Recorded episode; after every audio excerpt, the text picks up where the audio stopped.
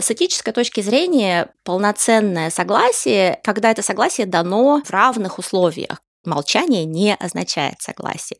Формулировка «да» значит «да», важная ее часть – это то, что она разрешает передумать в любой момент такие пугалки, да, про рост ложных обвинений, про то, что это будет использоваться для мести и так далее. Это просто подмена понятий.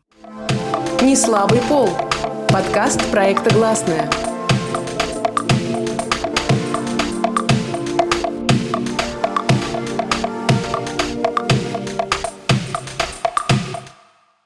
Всем привет! В эфире подкаст «Неслабый пол» проекта «Гласная» и я его ведущая Настя Седухина. Разговоры о концепции согласия, то есть необходимости спрашивать и получать одобрение на секс, появились в российском информационном поле сравнительно недавно. Эта тема остается достаточно табуированной или же подвергается насмешкам, тогда как во многих других странах ее не только активно обсуждают, но и прописывают в законодательстве. Как разобраться, дал ли партнер согласие или нет? Какие правила секса существуют в развитых странах, странах и как культура интимных отношений связана с уровнем насилия в обществе. Поговорим на эту тему с исследователем правозащитной организации Human Rights Watch Юлией Горбуновой. У нас э, всерьез воспринимают поговорку, что женское «нет» на самом деле означает «да». Можете, пожалуйста, рассказать, что может быть обозначено как «да» в принципе согласие, то есть во взаимоотношениях мужчины и женщины?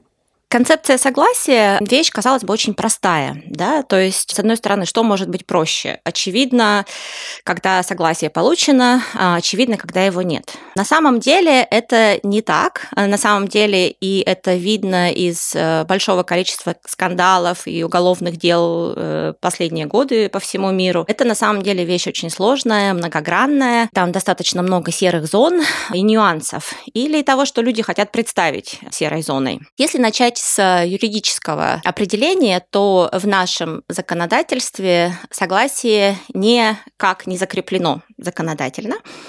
А, в нашем уголовном кодексе есть статья изнасилования, есть статья принуждения к а, насильственным действиям сексуального характера. И эта статья предусматривает наказание а, за принуждение жертвы к сексу, когда на нее воздействуют угрозами или шантажом, и когда есть какое-то состояние подчинения или зависимости жертвы от насильника. То есть вот как раз под эту статью подпадают, например, отношения преподавателя и студентки, там когда есть принуждение к сексу в обмен на, допустим, отметки хорошие, да, или там угроза увольнения работнику от работодателя, если с ним не вступят э, в сексуальные отношения.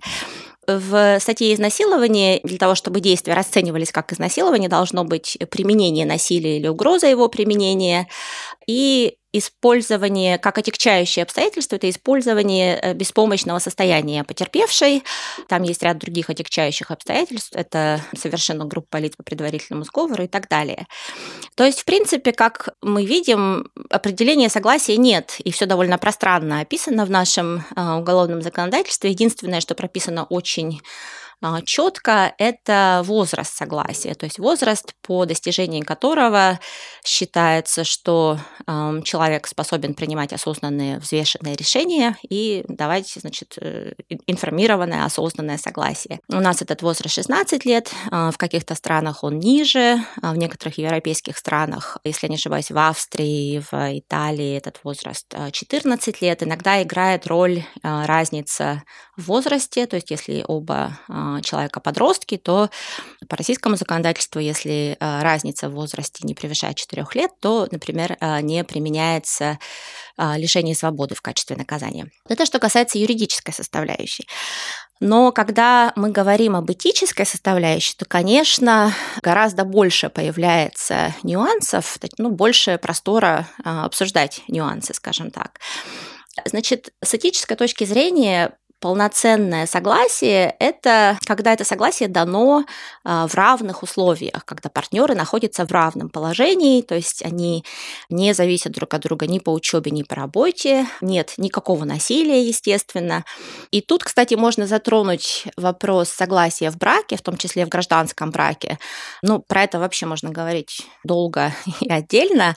Но почему-то вот наши законодатели считают, что насилию можно а, подвергнуться исключительно со стороны а, незнакомцев. Поэтому, в принципе, наше уголовное законодательство как правило, применяется именно в ситуациях, когда люди не знакомы. Это, конечно, очень странный стереотип, как раз когда были декриминализованы некоторые формы побоя в 2017 году э, и исключены из э, состава побои в семье. Э, это как раз было очень удивительно, этот момент, что законодатели приравнивают насилие со стороны незнакомцев к насилию, со стороны, насилию в семье. А известно, что больше половины насильственных преступлений актов насилия, совершенных по отношению к женщине в России, по крайней мере, больше половины совершается именно знакомыми людьми. Я подозреваю, что в мире это такая же ситуация. Но возвращаюсь к вашему вопросу. Что касается формулировки согласия, то в развитых странах все чаще используется формулировка «да, значит да», нежели «нет, значит нет». Казалось бы, что тут нет особой разницы, на самом деле разница огромная и принципиальная. Если пострадавшие прямо не сказали а, слова «нет», это означает по умолчанию, что они согласны.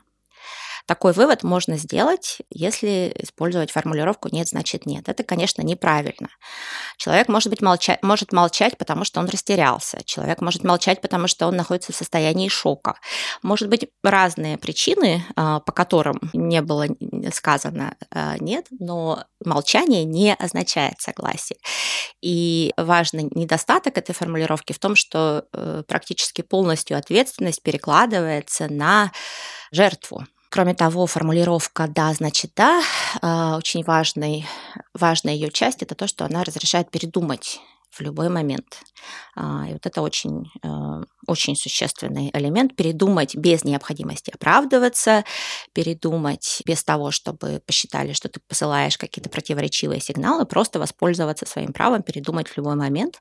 И это тоже будет означать «нет». Можете рассказать, в каких странах есть соответствующее законодательство, где именно прописана концепция согласия, то есть где нужно обязательно проговаривать вот это вот «да», и насколько эффективно работает она? Да, надо сказать, что все в большем числе а, европейских стран начинает законодательно закреплять согласие. При этом не обязательно прописывается, какие элементы должны присутствовать, чтобы можно было говорить о согласии, но хотя бы просто общее упоминание, да, что необходимо наличие согласия. И считать секс без согласия изнасилованием. И вот я не знаю, сколько сейчас стран в этом списке, но э, точно порядка десяти. И среди них такие страны, как Швеция, Великобритания, Германия, Дания и, и некоторые другие. Вот относительно недавно, по-моему, в этом году секс без согласия стали считать изнасилованием в Испании. И вот Украина тоже с относительно недавних пор считает э, секс без согласия изнасилованием, хотя Украина, например, не ратифицировала э, Стамбульскую конвенцию. Стамбульская конвенция не дает э, конкретного определения согласия, позволяет странам самим законодательно его сформулировать. Но в ней проговаривается, что э, человек дает согласие добровольно, э, должно быть свободное волеизъявление с учетом конкретных каких-то обстоятельств. То есть достаточно пространная э, формулировка, но действительно сложно да, разработать какую-то общую, общепринятую модель какую-то, которая будет единой для всех, потому что и тема эта табуированная, и достаточно личная. А, это история, которую, видимо, сложно развернуть общественную дискуссию на таком уровне, чтобы вот сформулировать какое-то единое понятие согласия. Но, как я уже упоминала, формулировка «да» значит «да», именно эта модель считается наиболее прогрессивной, скажем так, да, именно на нее предлагают опираться эксперты Совета Европы. А, и именно такая модель используется, например, в Швеции, где в 2018 году были внесены э, законодательные изменения, и было прописано, что если нет устного четкого согласия или активных действий, которые демонстрируют это согласие, то действие будет расцениваться как изнасилование. А в некоторых других странах, которые согласие прописали законодательно, но все равно применяют формулировки, например, Германия применяет формулировку «нет, значит нет». То есть, если жертва не сказала слово «нет» э, или не оказала сопротивления, то это не будет э, расцениваться как отсутствие согласия. Хотя, опять же, очевидно, почему это может происходить, да, то есть человек может быть в шоке, например, а, или в состоянии ступора, а, что помешает выразить несогласие активно. Вот возвращаясь к Швеции, вскоре после внесения изменений статистика приговоров по делам об изнасиловании выросла существенно, потому что многие такие дела в прошлом просто не расценивались как таковые. И происходило это, как правило, именно потому, что жертва не смогла выразить несогласие. Ну и говоря о России, у нас и законодательной концепции согласия нет. И, в принципе, если жертва не сопротивлялась активно, то изнасилования, как правило, по мнению наших правоохранителей, не было. Да? То есть раз не кричала, не отбивалась, или неактивно отбивалась, недостаточно громко кричала, значит, вроде как о каком изнасиловании речь. Да? Видимо, была согласна или была против, но не настолько. То есть, ну, к сожалению, у нас закон и э, правоприменительная практика, как правило, не на стороне жертвы. Я знаю, что очень многие страны над этим работают. Я знаю, что в Америке это достаточно хорошо применяется, эта формулировка, да, значит, да. В Австралии она применяется хуже, насколько мне известно. И в большинстве европейских стран сейчас э, именно идет э, движение в сторону применение именно этой формулировки, и если она не закреплена законодательно, то, по крайней мере, уже достаточно много осознания в обществе, активистской работы и так далее, э, для того, чтобы эту формулировку внедрять и использовать. Потому что, в принципе, мне очень, на самом деле, досадно, что в наших школах нет секс-просвета, потому что это настолько важная история, настолько это критично, да, э, потому что в некоторых случаях, особенно когда речь идет о подростках или молодых людях, но не только, бывают ситуации, когда, в принципе, даже нет умысла на насилие, да, когда насильник искренне не понимает, что он сделал что-то не так. И это может быть связано с какими-то особенностями воспитания, какими-то особенностями культурной среды, какими-то индивидуальными установками и так далее.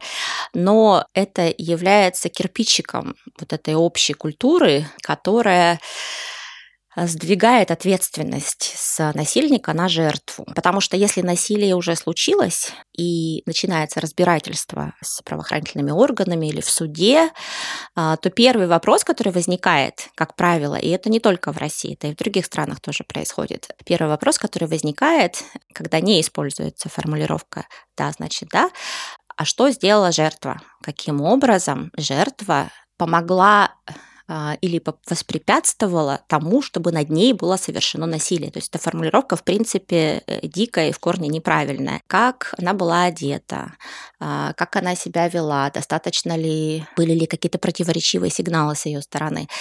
То есть в большинстве европейских стран, а, кроме, э, может быть, Венгрии, Польши и Турции, стран, в которых, в принципе, консервативный разворот сейчас наблюдается, в большинстве европейских стран есть уже понимание того, насколько это неправильно и насколько это приводит к тому, что просто обычная даже недостаток коммуникации, да, какие-то особенности коммуникации приводят в результате к э, очень плохим и опасным ситуациям. То есть главный момент, который э, нужно помнить, когда мы говорим о э, концепции согласия, это то, что на это об ответственности задать вопрос. Нужно задать вопрос и нужно услышать ответ. Причем этот ответ э, должен быть не в форме реакции на твои действия какой-то, да, которую ты пытаешься каким-то образом интерпретировать. Это должен быть озвученный и четко проговоренный ответ, чтобы не оставалось никаких сомнений, что, что ответ был положительный. То есть культура согласия – это такая плоскость, это как такая система координат, в которой каждый человек уважается, уважается его автономность и его границы, и его право передумать в любой момент и без всяких оговорок сохраняется. Это помогает создать э, систему координат, в которой люди могут общаться и друг друга понимать. А, потому что очень много проблем и потенциально насилие возникает из-за э, непонимания или нарушения коммуникации. Вот это, мне кажется, основная а, тема, которую нужно поднимать постоянно, вот уходить от этого представления о сексе как о чем-то вот э, таком чуть ли не мистическом, таинственном, полном каких-то недомолвок, и уходить именно в сторону воспринятия этого как формы коммуникации, потому что это форма коммуникации. И объяснять это очень важно. Вот вы сказали про то, что у нас, например, в паре считается, что, ну, если мужчина и женщина живут в гражданском браке или в обычном браке, то там по определению законодательства не может быть изнасилования. Означает ли это, что в других странах, где активно уже применяется концепция согласия, кто-то из пара, один из партнеров, то есть может а, подать в суд, если секс был без проговоренного согласия одного из партнеров? В принципе, в России никто не мешает человеку подать в суд или обратиться в полицию. Просто дело в том, что практически нет шансов, что это к чему-то приведет. Потому что так же, как в ситуациях с, допустим, домашним насилием в целом, наши правоохранительные органы считают это делом, это не только вопрос законодательства, которое отсутствует, кстати, в России, если говорить конкретно о домашнем насилии. Это вопрос, во-первых, стигматизации, во-вторых, просто подхода на государственном уровне к этой проблеме, отношения к этой проблеме, которая транслируется а, со стороны государства. И отношение, которое транслируется, это то, что это частное дело. Да? И когда мы говорим про насилие сексуальное, допустим, в гражданском браке или в обычном браке, тут такой же подход, когда, допустим, приезжает полиция или полиция принимает заявление, как правило, практически сразу реакция такая, что о чем может идти речь, если это ваш партнер или это ваш муж, да, какое может быть насилие. А, и тут дело не в законодательстве, а в отношении. Закон... если бы было законодательно э, закреплено хотя бы определение домашнего насилия, то, конечно, можно было бы как-то дальше проводить работу и, и борьбу э, с домашним насилием, с его профилактикой, межведомственной кооперацией и так далее. Но, к сожалению, пока этого нет, и сохраняется такое отношение правоохранителей и суда, то, в принципе, да, никто не мешает э, обратиться за помощью, но шанс ее получить невероятно низкий. То есть причина в таких сильных патриархальных устоях в обществе и в трансляции этих э, взглядов на государственном уровне. Да, да, безусловно. Ну, понятно, мы говорим, что про насилие чаще в отношении женщины, это также может быть и мужчина, да, в отношении которого применяется это насилие. Просто, когда мы говорим про патриархальный устой, это означает, что чаще все таки жертвами изнасилования становятся женщиной. По определению патриархат считается, что женщина как бы все таки в подчинении, в более низком положении, чем мужчина находится. Да, статистически женщины и в России, и в мире статистически женщины гораздо чаще становятся жертвами насилия, чем, чем мужчины.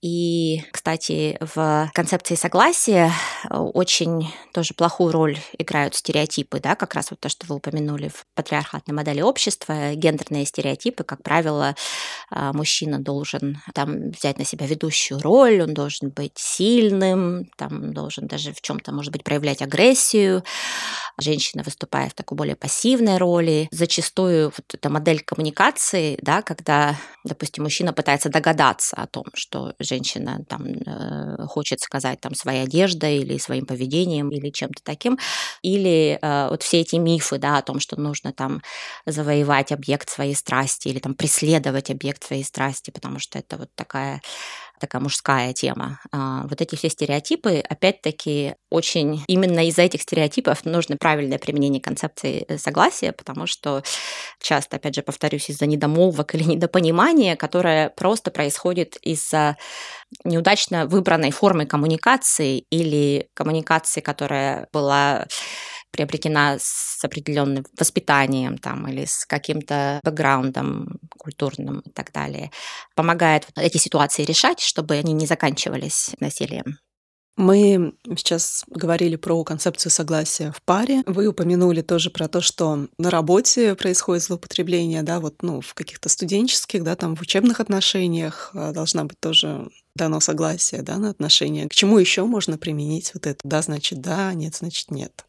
Эта формулировка применима абсолютно везде. Вот знаете, я недавно принимала участие в каком-то круглом столе, где была моя коллега и подруга, феминистка, она возглавляет феминистскую организацию в Швеции. И она сказала такую фразу, которая мне запомнилась, то есть тоже там долго обсуждали разные нюансы, какие-то разные модели коммуникации и так далее. И она сказала в какой-то момент, что ну, на самом деле ну, не нужно все усложнять, нет никаких э, серых зон, нет никаких особенных нюансов, есть простые базовые принципы коммуникации, да, которые, на которые нужно опираться, то есть не нужно это усложнять. И мне кажется, что люди, которые себя оправдывают, как правило, мужчины, которые себя оправдывают тем, что они чего-то не поняли и так далее. Ну, опять же, понятно, если у тебя там годы неинформированности за спиной и так далее, то, может быть, можно что-то не понять, но э, очень логичный вывод из этого нужно задать вопрос. Если есть какие-то сомнения, если есть какие-то ощущения, э, что что-то было не проговорено, что-то было не понято, есть какая-то недосказанность, есть какая-то напряженность, просто задать вопрос вопрос и дождаться ответа и принять этот ответ. И я бы вот хотела еще сказать пару слов про то, как эта культура а, согласия стала предметом насмешек. Да, вот вы упомянули, по-моему, в своем вопросе в какой-то момент, в одном из вопросов, что многие очень с тем, как эта тема стала все больше подниматься в последние годы, и очень многие, преимущественно мужчины, очень так утрированно и охотно шутят на эту тему, да, что вот там чуть ли не нужно подписывать договор каждый раз, когда там у нас секс, или на каждое действие нужно отдельное, значит, получать одобрение, или там у нотариуса заверять и так далее. То есть все так упражняются в остроумии, а, а более серьезные критики э, говорят о том, что это там чуть ли не противоречит сексуальности человеческой, это такая пуританская позиция, там это такой откат э, в прошлое и так далее. То есть культура насилия вот в этом контексте приобретает такой э, зловещий характер, да, то есть такой карательный несколько характер, и там призвано кого-то наказать, кого-то подловить каким-то образом и так далее. И это, ну, просто подмена понятий, потому что уж, коль скоро люди разные, они по-разному понимают такое насилие, просто нужна эта общая плоскость, а, это, ну, это плоскость общения, где люди максимально понятным языком друг другу будут проговаривать свои чувства, говорить о своем самочувствии и так далее. И только так можно избежать вреда. И в силу табуированности этой темы, которую тоже вы упомянули, очень часто разговоры подменяются предположениями, да, то есть некоторым людям проще не спросить, а предположить какой будет ответ. А, и, как правило, это люди, которые сами предпочитают, чтобы в общении с ними им не задавали простые вопросы э, напрямую, а предполагали. То есть это их, их форма общения. Это порождает много недомолвок и непонимания, которого очень просто избежать. Еще очень часто есть такой аргумент, что каким-то образом вот эта концепция согласия и вообще поднятие этой темы каким-то образом может ограничить права мужчин а, или каким-то образом там ущемить их интересы а, или э, что-то в этом что в этом роде.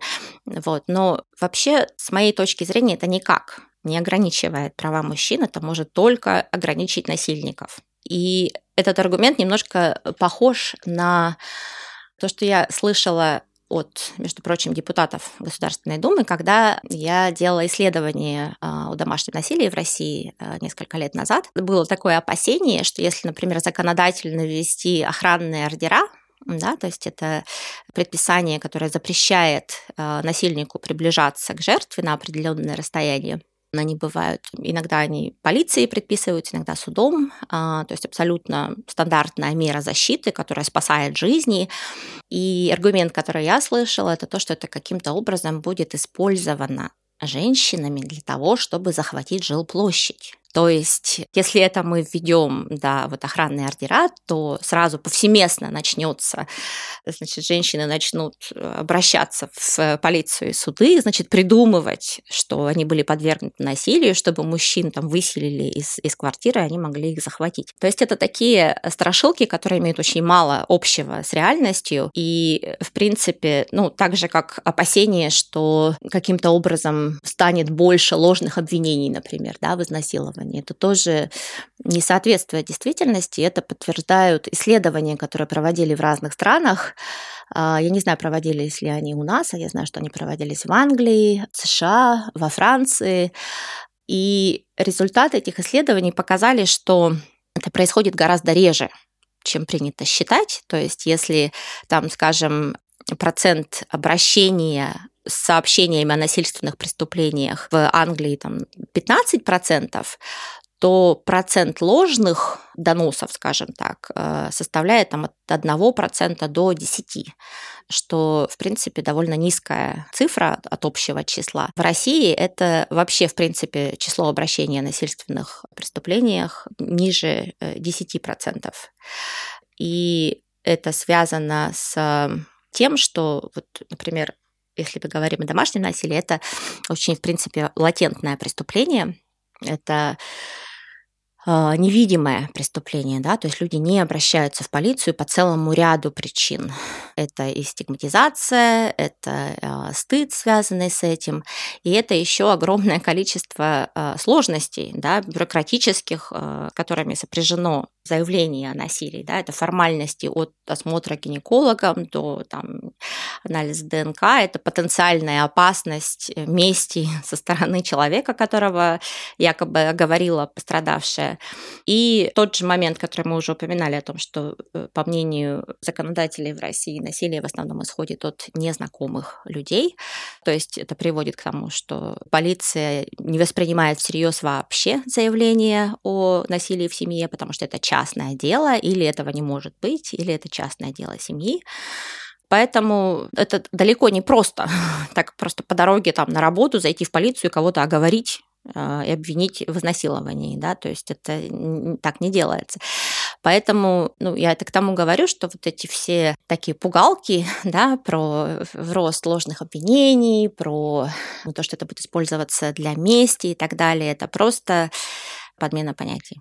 Ну а вот как на практике понять, было ли дано согласие. В ситуации участвуют только двое, и потом они, например, заявляют противоположные вещи. То есть один говорит, что согласие было дано, другой, что его не было. Нужно как-то письменно оформлять, записывать на диктофон. Я еще раз повторюсь, что это, мне кажется, что это зависит от, от каждой конкретно, э, конкретной ситуации, но нужно опираться на основные базовые принципы коммуникации и не продолжать ничего до тех пор, пока не будет выражено э, согласие, которое не оставляет никаких сомнений в том, что это согласие, что это четко сказанное «да», э, которое ни в, ни в какой момент не было отозвано. Мне кажется, что просто коммуникация между людьми – это то, на что следует опираться. Мне не кажется, что нужно это как-то усложнять или там доводить до абсурда и так далее. Вы говорили, что стереотипы общественные очень влияют на отношение к культуре согласия. И вот у нас в обществе, мне кажется, достаточно силен стереотип, сильное представление, что мужчина должен завоевывать женщину, и что, может быть, действительно это идет какое-то вот преувеличение значимости этой проблемы. Может быть, действительно, вот а, для кого-то это ну, нормально, вот, а, что мужчина так себя ведет. Ну, это одно другому не мешает. То есть, если для кого-то нормально, что мужчина так себя ведет, это не мешает мужчине, тем не менее, убедиться, что дано согласие. Это не мешает каким-то играм, это не мешает спонтанности, это не мешает абсолютно... В качестве примера можно привести, я как раз сейчас недавно смотрела новый сезон uh, Sex Education uh, сериала, и там секс показан как он там не показан как э, нечто там простое и понятное, да, то есть наоборот, это такое минное поле, там множество каких-то подводных камней, на которые постоянно можно наткнуться, какие-то вещи, которые там неочевидные, не непонятные. Но там очень хорошо как раз показано, как, что с этим можно сделать, да, то есть там идет постоянная, постоянная связь с партнером, да, то есть ну, постоянные вопросы, да, вот как ты себя чувствуешь, что, что сейчас, вот что не так, все ли хорошо. И совершенно мне не кажется, что это приводит к нарушению спонтанности там, или еще к, к исчезновению какой-то магии и так далее. Потому что, ну, если недомолвки, непонимание и разные трактовки чреваты ситуацией насилия, то мне кажется, что лучше для того, чтобы их избежать, лучше, ну, других, других вариантов нет, чем нормальная коммуникация. Есть ли какая-то взаимосвязь, может быть, отслеживали уже где-то между законодательным закреплением концепции согласия и снижением уровня насилия в обществе? Есть прямая связь между законодательным закреплением, например, домашнего насилия и снижением уровня насилия в обществе. И в тех странах, где приняты законы о домашнем насилии, где насилие домашнее закреплено в законе, сразу начинается, во-первых, введение статистики, во-вторых, э, нормальная работа или налаживается работа правоохранительных органов, и снижается уровень насилия в обществе благодаря этому. То есть вот это совершенно четко прослеживаемая связь, э, и можно приводить конкретные примеры стран, в которых это в которых это произошло, например, Грузия, которая писала, э, ратифицировала Стамбульскую конвенцию, приняла закон о домашнем насилии еще до этого. Вот в совокупности эти а, меры очень быстро показали результат, и там действительно стали снижаться уровень э, насилия в семье, и более эффективно стали, стали с ним работать. То есть это просто а, цифры, которые можно посмотреть. Если говорить о как раз Стамбульской конвенции, Россия одна из немногих стран Европы, которая ее не подписала. Что это вообще за конвенция и насколько она важна в снижении уровня насилия в обществе и в концепции согласия? Стамбульская конвенция – это самый на сегодняшний день полный исчерпывающий международный договор, который защищает женщин от насилия. Это договор, который был принят 10 э, лет назад, когда все страны Европейского Союза а, одобрили а, Стамбульскую конвенцию, подписали ее 46 стран. Многие ее после этого ратифицировали, и, как вы э, правильно упомянули, есть только две страны, которые не подписали и не ратифицировали эту конвенцию. Это Россия и Азербайджан. Причем в Азербайджане есть закон по крайней мере, о домашнем насилии в России нет даже этого. Очень была серьезная потребность в подобном международном договоре в мире в то время, потому что только в 1967 году была принята декларация о запрете на дискриминацию в отношении женщин. То есть до этого не было в мире ни одного документа, который бы так комплексно защищал права женщин. То есть были отдельно взяты документы, которые касались трудовых прав, каких-то семейных ситуаций и так далее. Но вот именно э, комплексного э, документа о защите прав женщин не было. Это был на самом деле такой большой прорыв, потому что в этой конвенции прописана не только защита прав женщин, не только предусмотрена ответственность для насильников, но там и прописаны принципы равноправия женщин и мужчин, стандарты равноправия. Эта конвенция приобрела еще большую злободневность в эпоху ковида, потому что многие женщины оказались просто заперты своими насильниками в, э, в домах, э, в квартирах и так далее. То есть тут такой был большой откат произошел на самом деле, увеличилось во всем мире, статистически увеличилось. Домашнее насилие выросло существенно. Но вот что интересно, во многих странах, несмотря на вот прогрессивность этого международного договора, несмотря на его важность, несомненную актуальность, Стамбульская конвенция воспринимается как документ, направленный на подрыв традиционных ценностей. И недавно как раз было десятилетие там Стамбульской конвенции, и Турция вышла из нее, что, что, конечно, очень иронично звучит. И Турция вышла из Стамбульской конвенции именно с обоснованием, что это противоречит там, нравственным устоям общества, традиционным ценностям и так далее. А, вот. К сожалению, есть другие страны, которые готовы последовать а, ее примеру. Почему Россия не подписывает Стамбульскую конвенцию? А, это хороший вопрос. Как бы я думаю, что ответ очевиден тоже из-за Э, консервативного тренда, который уже достаточно давно в России происходит, и из-за опасения, а, ну, есть вот, по-моему, даже формальное обоснование, это то, что это противоречит традиционным ценностям, подрывает устои семьи и так далее. Ну вот смотрите, это получается консерваторы препятствуют подписанию с э, Стамбульской конвенции. А вот, ну, с точки зрения консерваторов, чем это грозит, э, какими переменами это может обернуться?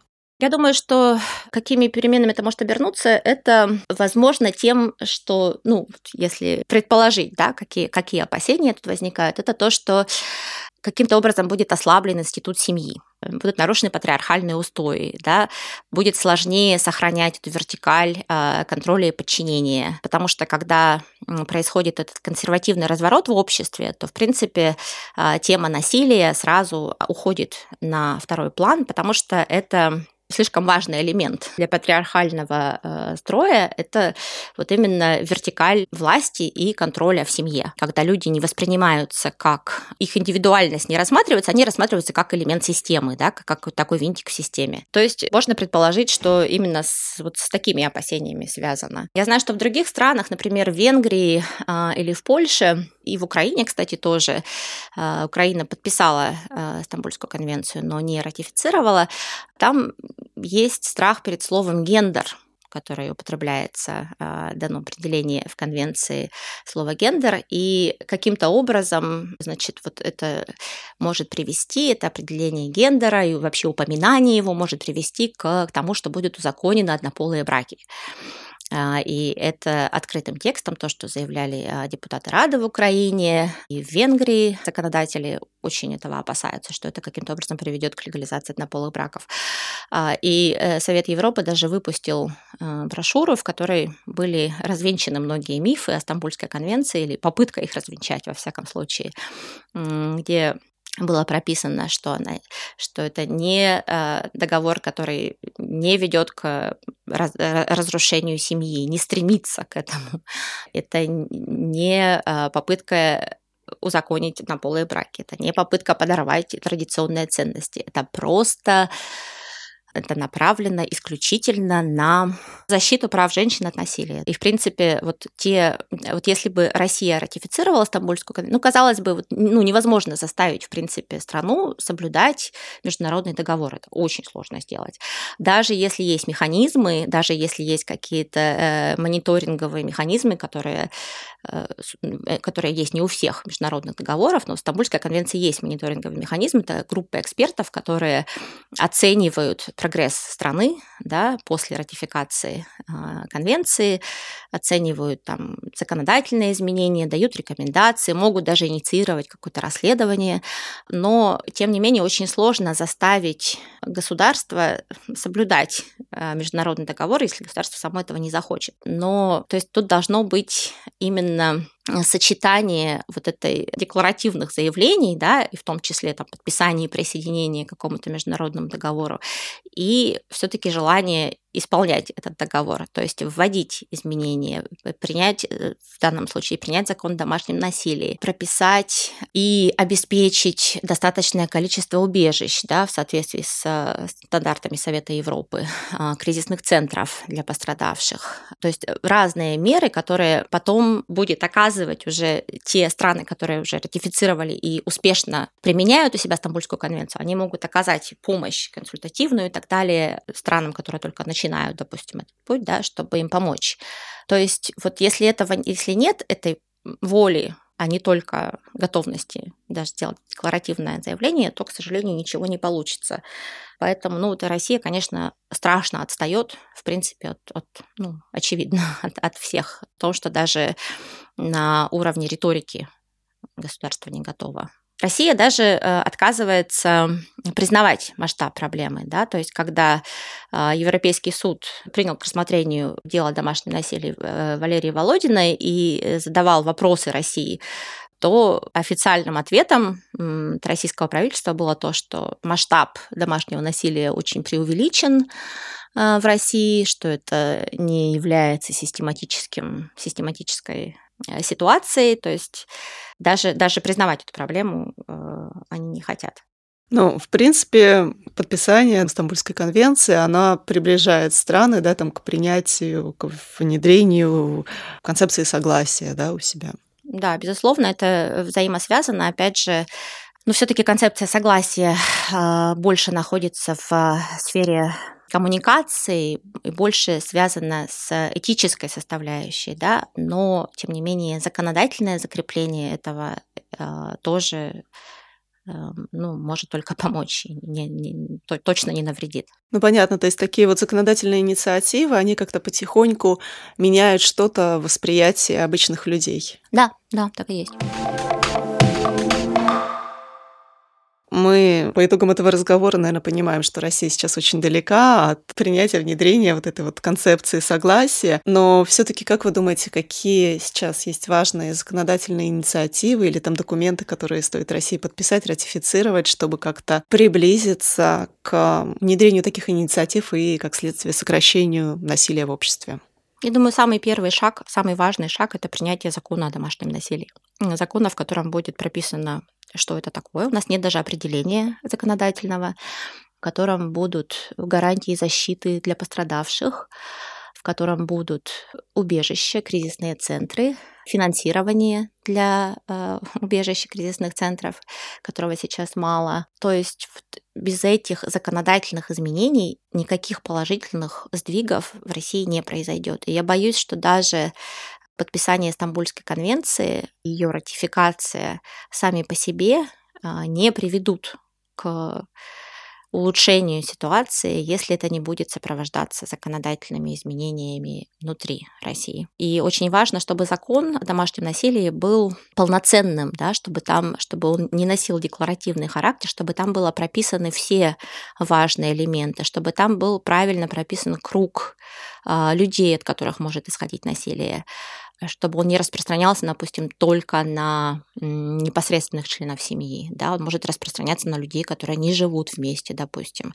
И очень важно, чтобы он был как можно более полным, потому что э, потом устранять эти недостатки будет сложнее, э, чем сразу сделать э, полноценный закон, в котором будут охранные ордера, в котором будет четкое определение домашнего насилия и который будет соответствовать э, стандартам Совета Европы. И для этого есть просто вся нужная информация и помощь э, международного сообщества и все что угодно есть в нашем распоряжении. Остается только захотеть это сделать. Не слабый пол. Подкаст проекта «Гласная». Если говорить о домогательстве со стороны мужчин, не только они виноваты. Мой муж меня бьет, а почему ты не задумывалась об этом? А что ты сделал для того, чтобы он тебя не бил? Там существует глагол теперь «харасить». Как? Харасить. Но только не надо из этого делать миф, что у нас острейшая проблема с насилием в семье. Цифры должны были быть другие.